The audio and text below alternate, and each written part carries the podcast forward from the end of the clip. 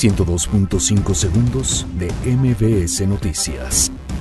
Standard Poor's baja perspectiva de Pemex de estable a negativa. Karime Macías solicita copia de orden de aprehensión en su contra. La Secretaría de Gobernación asegura que Guardia Nacional combatirá desapariciones. Andrés Manuel López Obrador reitera que continuará el apoyo a mujeres violentadas. Cuauhtémoc Blanco pide a López Obrador enviar fuerzas federales a Morelos. Detienen al Filipillo, hijo de El Ojos, líder del cártel de Tláhuac. Claudia Sheinbaum anuncia que construcción del hospital de Coajimalpa podría ir a consulta. La Ciudad de México pierde exclusividad para ser sede de la Fórmula 1 en 2020. Juan Guaidó convoca a marchas para el próximo sábado en Venezuela.